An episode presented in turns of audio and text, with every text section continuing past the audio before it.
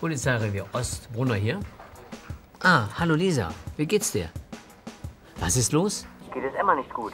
Äh, doch, keine Sorge, Emma geht es gut, aber Nico hat ein Problem. Er war auch am Flughafen, er kommt aus Spanien. Ja, genau, er kommt aus Spanien und er hat ein Problem. Seine Tasche ist weg und er spricht nicht gut Deutsch. Hat er Papiere? Einen Ausweis? Oder einen Pass?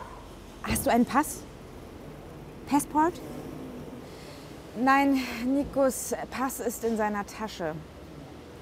Aber er hat ein Foto von seiner Tante. Sie wohnt auch hier in Deutschland, aber Nico hat die Adresse nicht.